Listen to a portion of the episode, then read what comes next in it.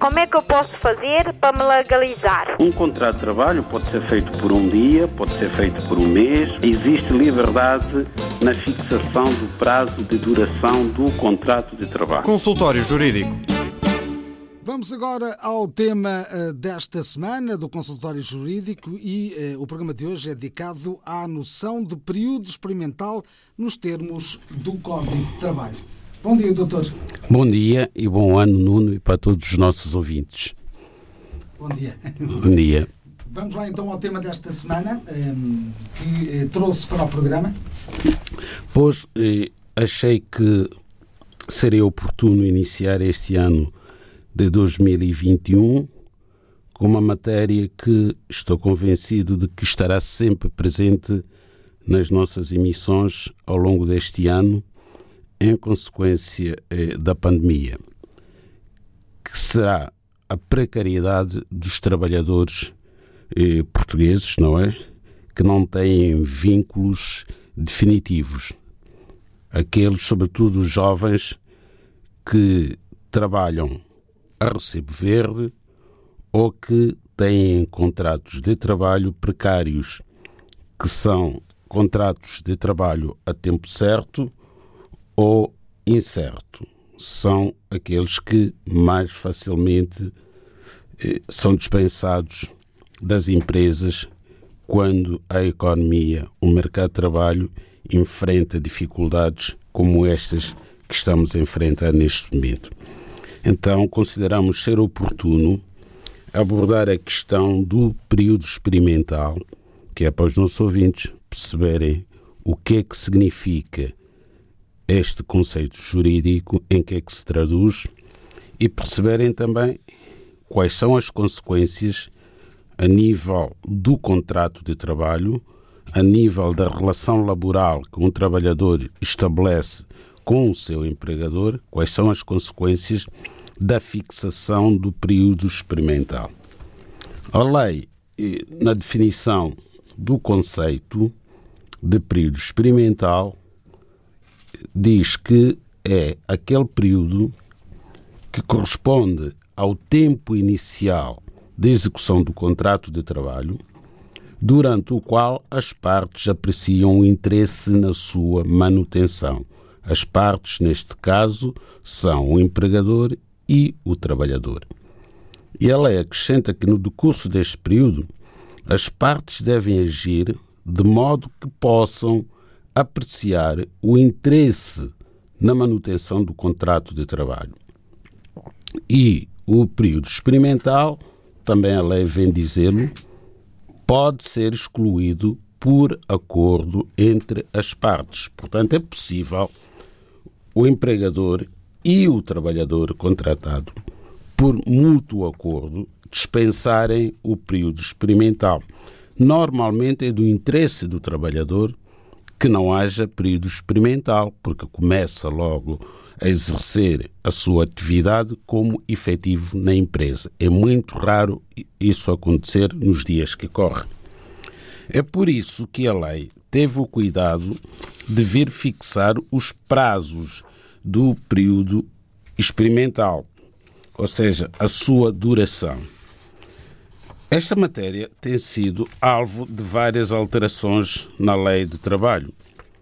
O ano passado, 2019, eh, foram alterados os períodos máximos do período experimental, portanto, deixaram de estar em vigor os períodos que vinham da lei de 2009 e agora estão em vigor os prazos que foram aprovados pela alteração ao Código do Trabalho de 2019, que foram muito contestados pelos sindicatos, pelos trabalhadores, por considerarem, por considerarem que eram períodos muito longos, durante os quais estamos numa certa indefinição, na medida em que, durante este período, o empregador pode dispensar o trabalhador se achar que não corresponde às suas expectativas, sem qualquer indemnização. Portanto, o período experimental no contrato sem termo é de 90 dias para a generalidade dos trabalhadores e 180 dias para os trabalhadores que exerçam cargos de complexidade técnica elevado ou que tenham um grau de responsabilidade ou que pressuponham uma especial qualificação. 180 dias para os trabalhadores à procura do primeiro emprego e para os desempregados de longa duração e 240 dias para trabalhador que exerce cargo de direção ou quadro superior.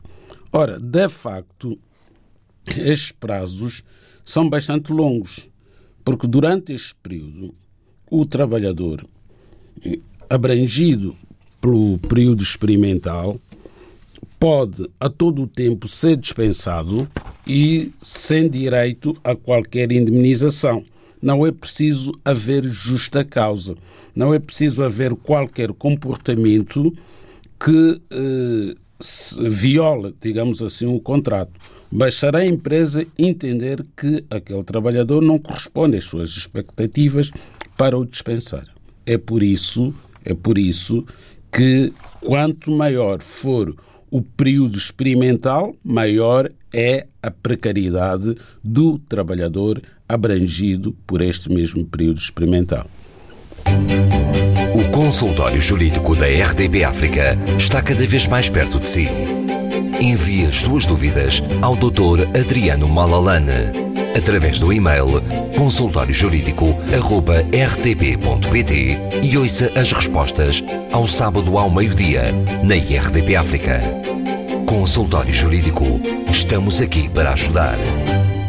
O tema da semana, então, à volta do período experimental num contrato de trabalho, eh, aqui a ser abordado no consultório jurídico. Daqui a instantes, as dúvidas dos ouvintes, primeiros e-mails que nos chegaram ao longo dos últimos dias, depois espaço também para conversarmos ao telefone com alguns dos nossos ouvintes hoje. Ainda podem continuar ligados o 213820074 para se inscreverem no programa desta semana. 213820074. Agora a música de Nancy Vieira, ao vivo, no Beleza. Na dança, um contradança, dança,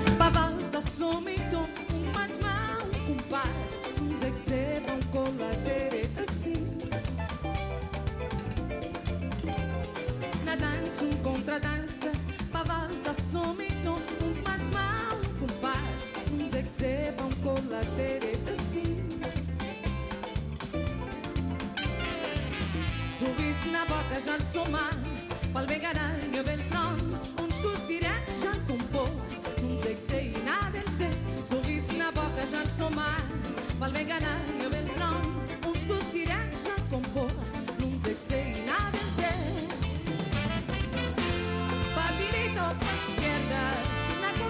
calça preta, minha conquista já falar. Minha promessa já fazer, mas aquele som é na mesma. Não dizer dizer e nada dizer. Para direita ou para esquerda, na conta e calça preta, minha conquista já falar. Minha promessa já fazer, mas aquele som é na mesma. Não dizer dizer e nada dizer.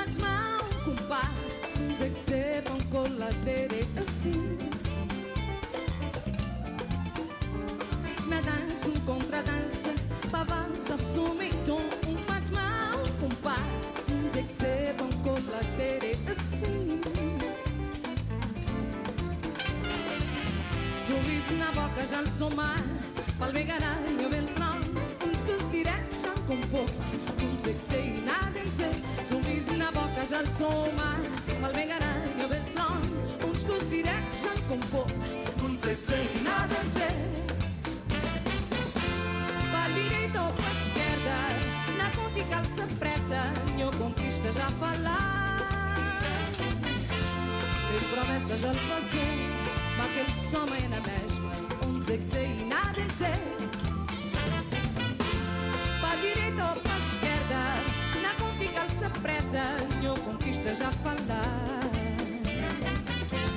Mil promessas já faço, mas aquele som é na mesma. Um dizer que dizer e nada em dizer.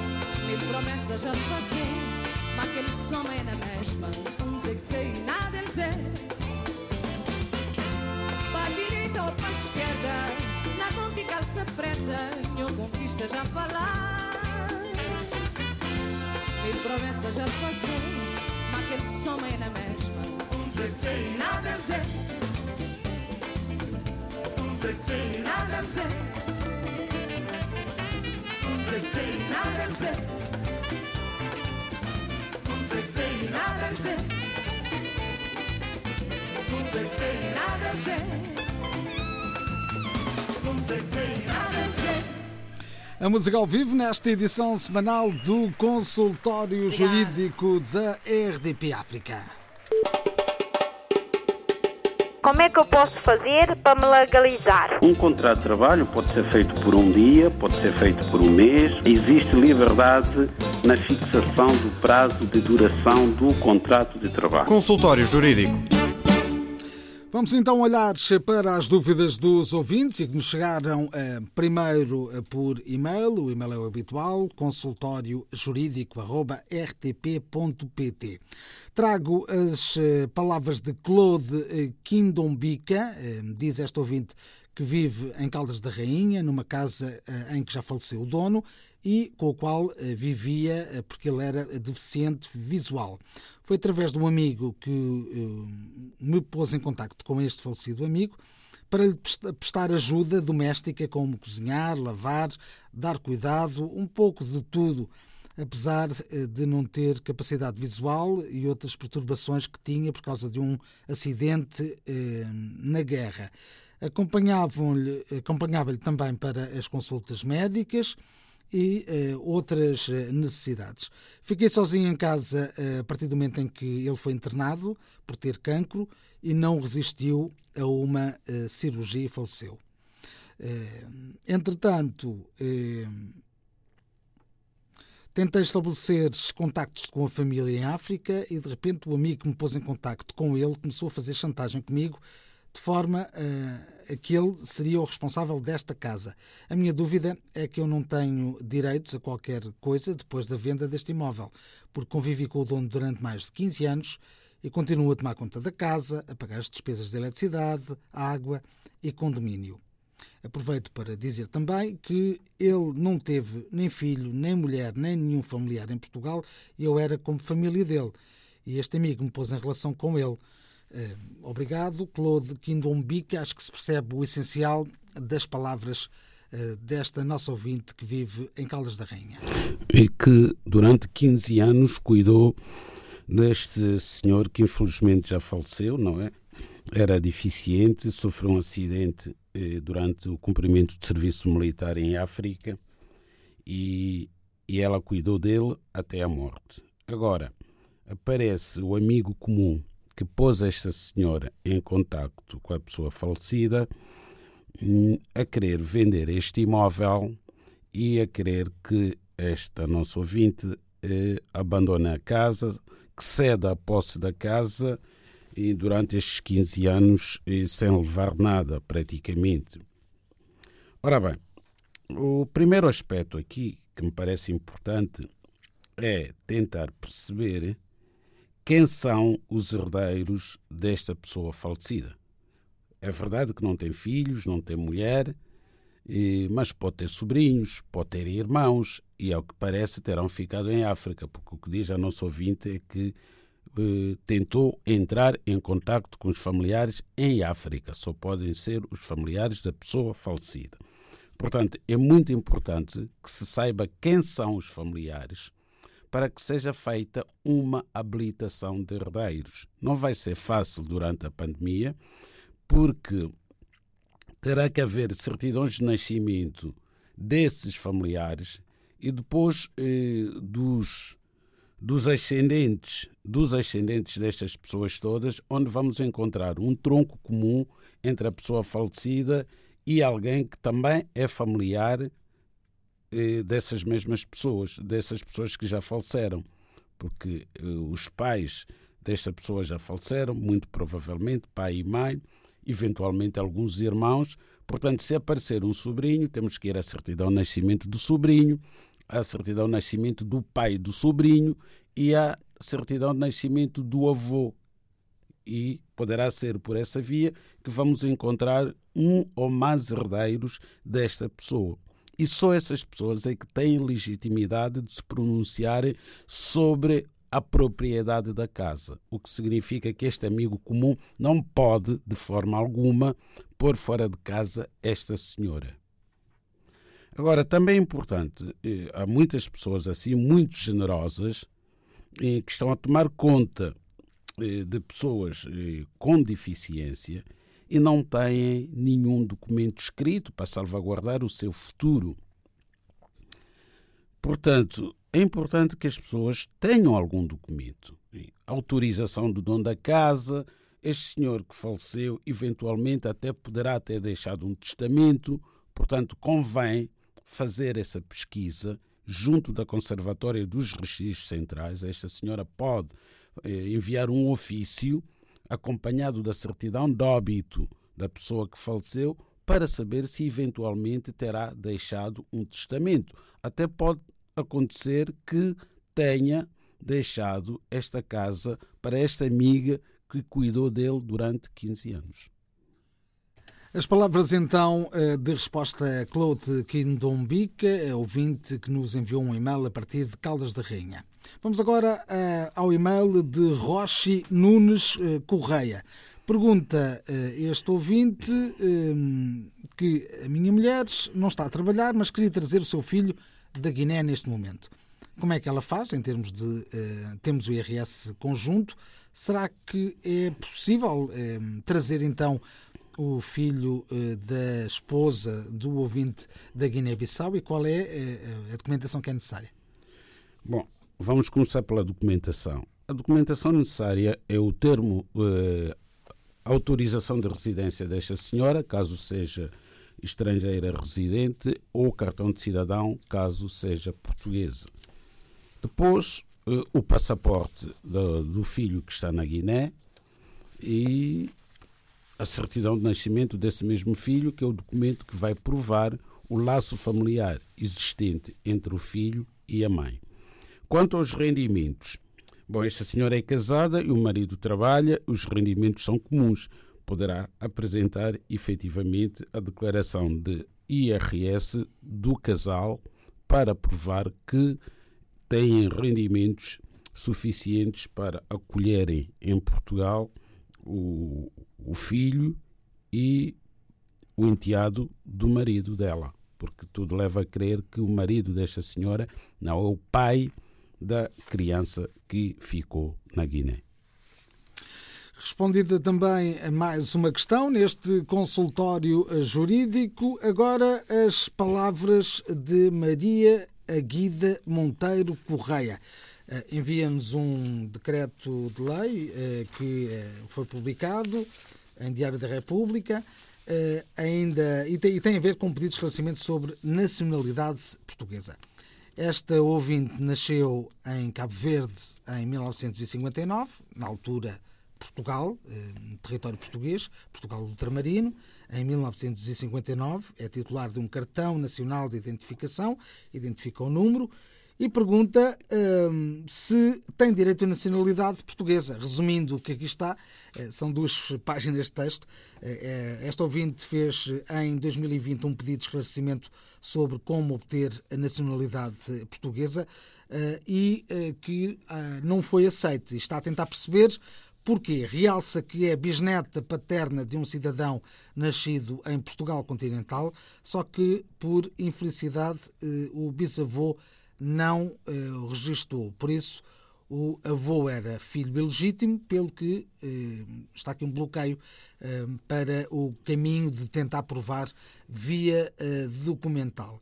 Antes de terminar esta carta, esta ouvinte deseja a todos os membros deste, deste programa que possamos ver, viver livres do Covid-19 tão depressa quanto possível. Doutor, pegando aqui nestas eh, palavras e na história desta senhora, eh, não há grande hipótese, não é?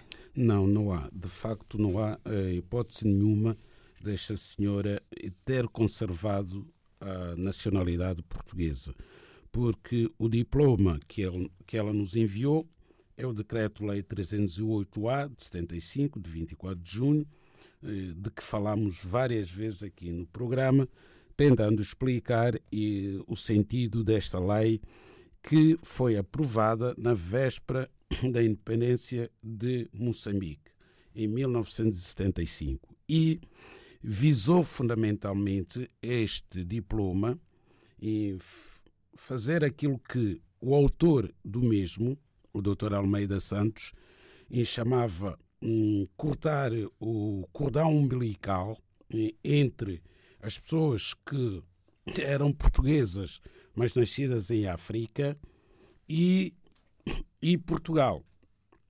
Portanto, porque com a independência de Moçambique, não vamos falar da independência da Guiné, que foi anterior, mas que só foi reconhecida mais tarde, com a independência de Moçambique, estávamos perante a primeira colónia portuguesa que ascendia à independência eh, de um modo formal, isto é, eh, com o reconhecimento do novo Estado pelas autoridades portuguesas. Já tinha havido o problema da Índia em 1960, mas isso não conta. Foi uma invasão, como nós sabemos, de Goa. Já tinha havido a independência unilateral da Guiné, também só passou a ser reconhecida por Portugal mais tarde. Portanto, Moçambique era o primeiro país que, no âmbito de um acordo celebrado entre Portugal e o movimento de libertação que, que proclamou a independência, no caso a Frelimo, portanto, tinha havido um acordo para que no dia 25 de junho, após um período de transição, Moçambique fosse um Estado independente. Então foi necessário, estamos a fazer aqui o histórico do diploma, tentando explicar o contexto em que foi aprovado, era necessário que o novo país que ia emergir da independência tivesse os seus cidadãos, senão não seria um país independente. Portanto, Moçambique não podia ser um país independente de Portugal em que os cidadãos fossem ou continuassem a ser portugueses. Então, foi este diploma.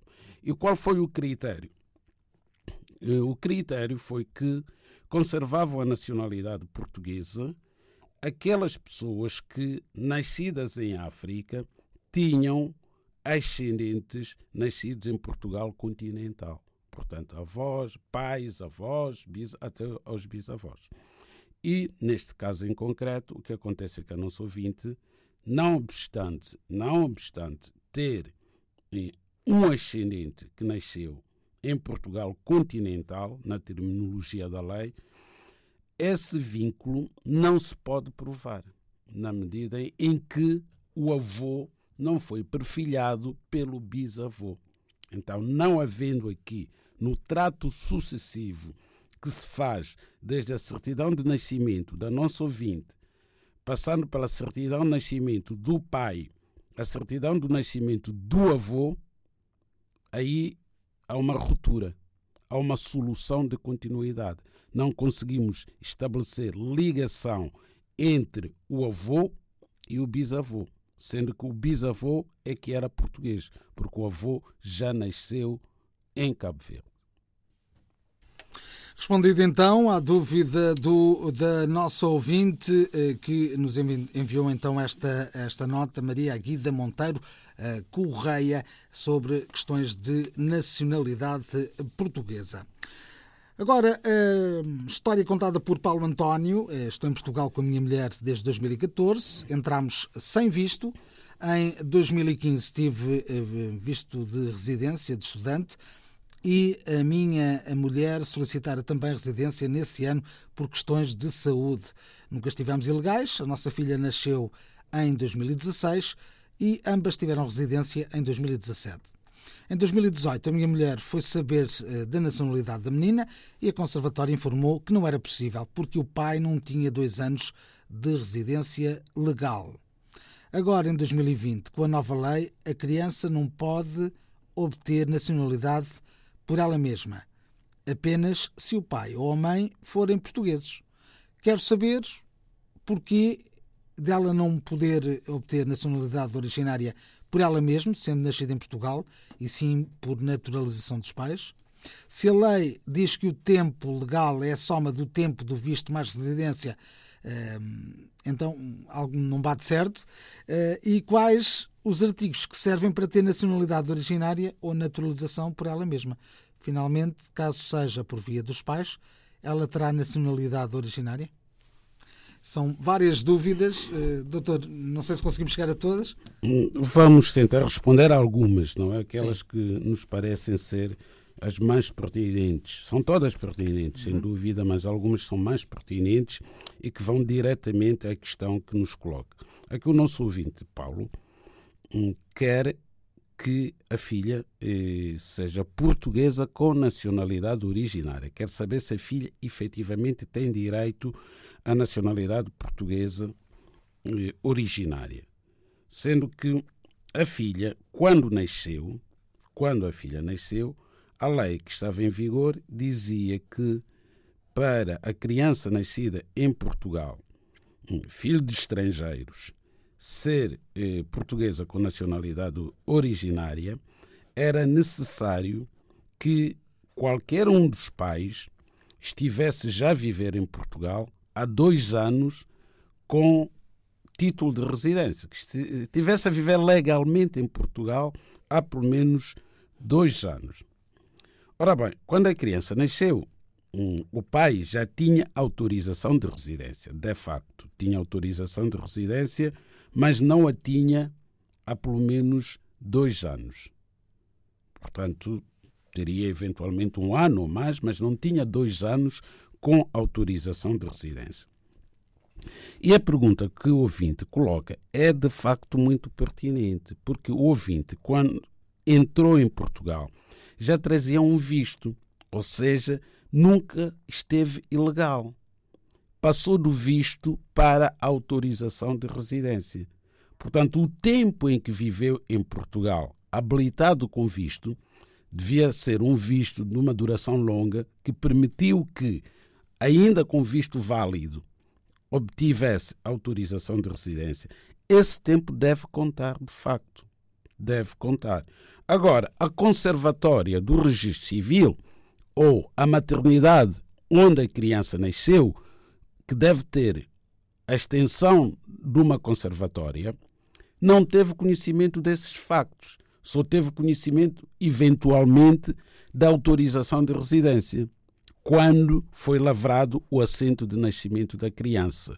Então, com base na autorização de residência, o conservador que lavrou o assento concluiu que o pai não tinha dois anos de residência legal. Então, o que é que este nosso amigo deve fazer? Deve pegar no passaporte que usou para entrar em Portugal, fazer uma fotocópia autenticada do passaporte, portanto tem que ser certificada no notário, e enviar um requerimento acompanhado desse passaporte para a Conservatória do Registro Civil, onde está o assento da criança, pedindo que o tempo em que residiu com visto seja somado ao tempo de residência à data de nascimento do filho, se desse somatório resultarem dois anos, pelo menos, de residência legal, então será averbado no assento de nascimento que esta criança é portuguesa com nacionalidade originária. Vamos à última questão, antes de irmos aos eh, telefonemas eh, de hoje. Quais são os documentos exigidos pela lei da nacionalidade portuguesa para a obtenção eh, de nacionalidade por naturalidade? É a pergunta deixada por Quam António. Bom, esse tipo de perguntas vamos responder, mas eh, enquanto respondemos a, a, este tipo de perguntas, há ouvintes que eh, terão eventualmente questões muito mais importantes e que não terão oportunidade de entrar em linha, porque esta matéria é fácil de saber os documentos necessários, porque Aqui neste programa, mais de 100 vezes já falamos nisso. E além disso, hoje a internet entra no site da Conservatória do Registro Civil e vai ver quais são os documentos que deve apresentar para se naturalizar como cidadão português. O consultório jurídico da RDB África está cada vez mais perto de si. Envie as suas dúvidas ao Dr. Adriano Malalane através do e-mail consultóriojurídico.rtp.pt e ouça as respostas ao sábado ao meio-dia na IRTP África. Consultório Jurídico. Estamos aqui para ajudar. Estamos aqui para ajudar e agora falamos com os ouvintes em direto nestes eh, minutos finais da edição de hoje do Consultório Jurídico. Eh, começo por si, Hélia Coimbra está a ligar-nos de onde? De Lisboa. De Lisboa. Mesmo pertinho de vós. Eh, ora, muito bem. Então, e conte-nos a sua história. Em primeiro lugar, bom dia, bom ano para vocês os dois bom e dia. toda a malta da rádio e tudo corra bem. Primeira pergunta uh, tem relacionado também com a nova lei sobre que foi a alteração das crianças que os pais são estrangeiros e que vivem em Portugal. Uh, eu queria saber se essa lei tem retroatividade Portanto, porque há um familiar meu que são dois brasileiros, estavam cá, ainda não tinham feito dois anos e que tiveram um bebê. Não sei se poderá ou não ser.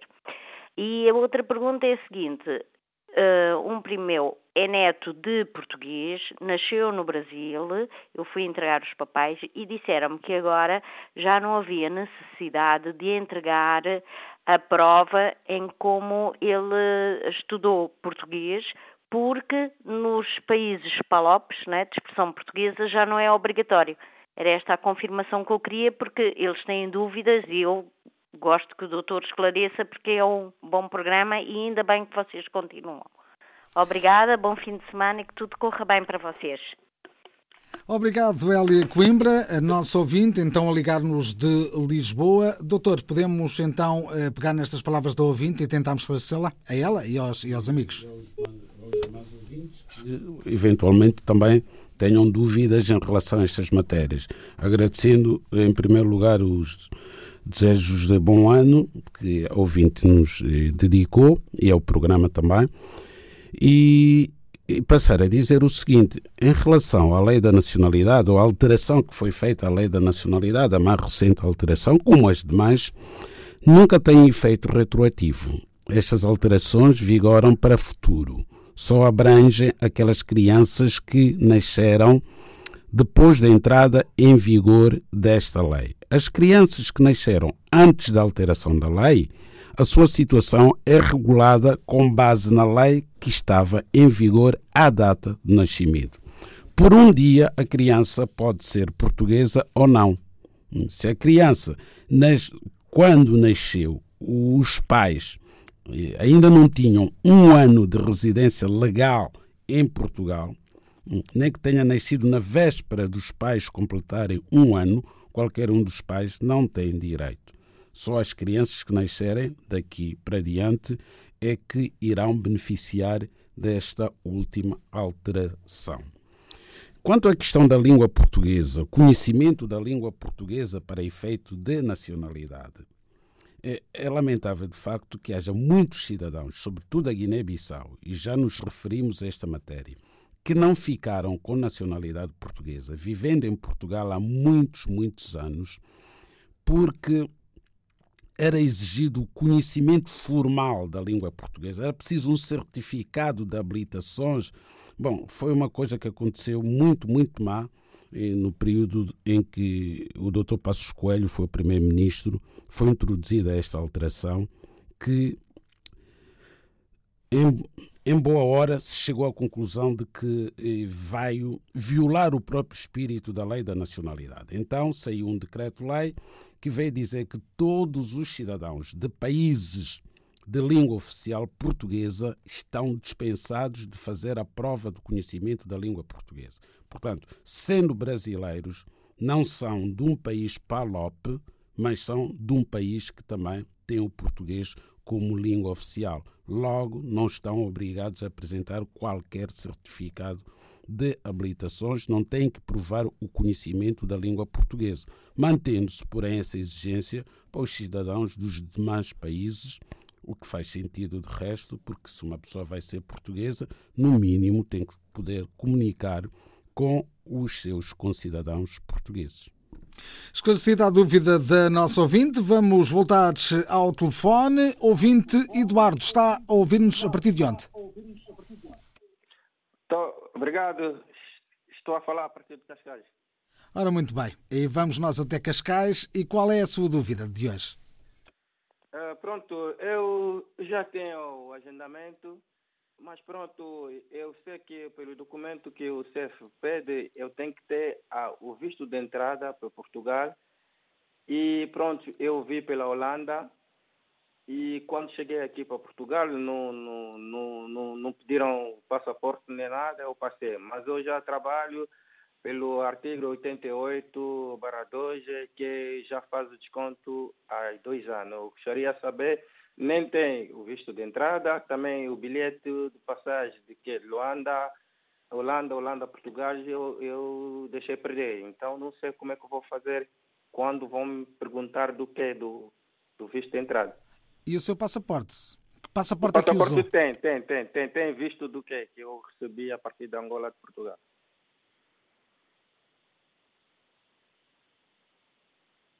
Tem o passaporte que usou na, na vinda de Angola? Sim, sim, sim, sim. É isso. E tem um visto. Tem visto, tem visto, mas o, o carimbo, o carimbo da entrada para aqui, para, Portugal, não, não tem, só tem visto porque eu vi pela Holanda. Muito bem, estamos esclarecidos. Muito obrigado por ter ligado. Já vamos tentar responder-lhe. Aí está mais um ouvinte a ligar-nos nesta emissão do Consultório Jurídico. Doutor, eh, qual é a resposta para este ouvinte? Sim, tem a resposta, sem dúvida. Aí está. É uma questão muito importante, é uma dúvida muito legítima que o ouvinte tem e, de facto, temos que tentar gerir melhor o tempo para podermos ir ao encontro deste tipo de dúvidas. O ouvinte tem razão em ter esta dúvida, na medida em que a lei vem dizer que só pode ter autorização de residência em Portugal através do regime especial, esse do artigo 88 ou do artigo 122, a pessoa que tenha entrado legalmente no país, com entrada legal no país. E o que é que a lei considera entrada legal no país? Ter entrado com visto. Portanto, as pessoas que infelizmente vieram de barco não podem apresentar visto no passaporte. O senhor entrou legalmente no país. Porquê? Porque trazia visto. O seu visto é visto Schengen. Por isso que entrou por Holanda. Ora, quando entra por Holanda com visto Schengen, é como se estivesse a entrar em Portugal pelo aeroporto da Portela. Portanto, esse visto que está no seu passaporte é válido para ter autorização de residência em Portugal, porque entrou legalmente no espaço Schengen. A fronteira de Portugal, fronteira exterior, não é só Portela.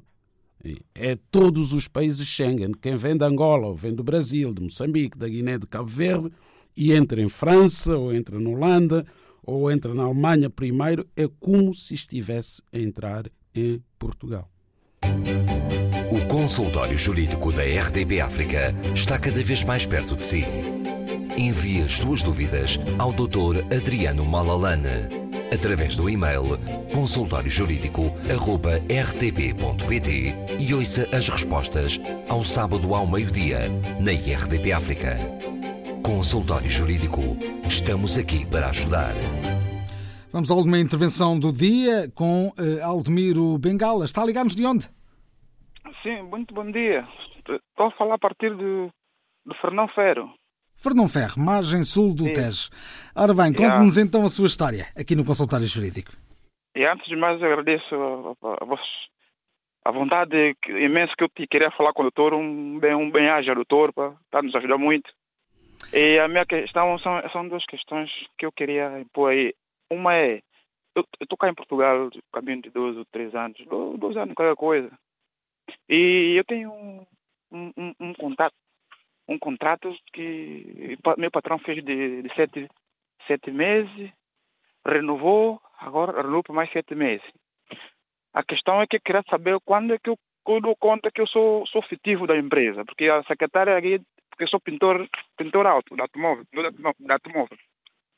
E sou, sou, sou mestre da primeira, está tá no contrato, mas ele, a, a secretária diz, diz que eu ainda não sou fitivo. E tem um colega também que está na empresa, estava na empresa, que tem, é português, e ele tem um ano e qualquer coisa, já estava já estava afetivo. Agora eu queria perguntar ao doutor, se, se para ser efetivo tem que ter uma declaração do patrão para levar na segurança social, ou tem uma outra coisa que a gente tem que fazer, ou se isso entra automaticamente. E a outra questão é que, a outra questão é que eu tenho três filhos, está a ver? E os filhos estão cá já comigo. Eu cheguei de seis meses, mandei chamar mulher e filho o trabalho pediu esse documento do filho aqui, que está aqui. Então, até agora, a CEF, já, já deu minha autorização de, de, de, fazer o cartão documento, mas o problema que está aí é que os meus filhos até agora tá, tá tipo, só tem número de, número de segurança, número fiscal, número, contribuinte só. E o que é que posso, se há alguma forma de, dar, de fazer para a criança ter o, o número de segurança social com a autorização de, de, de? Está, está, Entendeu? Sim, entendemos, entendemos perfeitamente. Yeah. Vamos tentar responder nos poucos minutos eh, que nos tá, faltam tá para o fim do tá programa de hoje. Muito obrigado por ter ligado, Aldemiro. Obrigado, obrigado. Obrigado eu, tá? Já. Doutor, vamos então uh, responder a este nosso ouvinte. Vamos tentar ser rápidos, porque temos poucos minutos, cerca de dois, três minutos. Eh, mas também gostaria de dizer o seguinte: os ouvintes que ligam, nós agradecemos muito então, sempre agradecer ao Dr. Malalane, ao Dr. Malalane, esquecendo-se que o Dr. Malalane sozinho não faz estes esclarecimentos. Somos uma equipa que aqui trabalhamos, portanto, os agradecimentos têm que ser também extensíveis a toda a equipa do consultório jurídico e não só, e à própria RDP África, que nos faculta os meios técnicos para falarmos para os ouvintes. Ora bem, um, o nosso ouvinte, de facto, tem um contrato a termo certo de sete meses que se renovou automaticamente por mais sete meses. Ele só vai ficar efetivo à terceira renovação. Quando operar a terceira renovação, fica automaticamente efetivo. Não vai precisar que o patrão lhe passe uma declaração a dizer que é efetivo. O seu colega, que já é efetivo, é porque não passou por um contrato com termo certo. Entrou logo como efetivo. Foi a opção do empregador. Também, se completar três anos de trabalho na empresa, fica automaticamente efetivo. Mas vai ficar efetivo provavelmente antes de completar três anos, devido à terceira renovação do contrato. Porque já fez uma, já fez uma, se fizer mais duas renovações, vai ficar logo efetivo. Ou se completar ao todo três anos a trabalhar para o mesmo empregador. Falta a última questão. Uh, Dos do... filhos, portanto, tem que agendar o pedido de autorização de residência no CEF e também pedir a inscrição na Segurança Social é por agendamento prévio. E tem que fazer um agendamento na Segurança Social, depois leva os passaportes das crianças e é-lhes atribuído o número de beneficiário da Segurança Social. E assim estivemos no consultório jurídico. Como é que eu posso fazer para me legalizar? Um contrato de trabalho pode ser feito por um dia, pode ser feito por um mês. Existe liberdade na fixação do prazo de duração do contrato de trabalho. Consultório Jurídico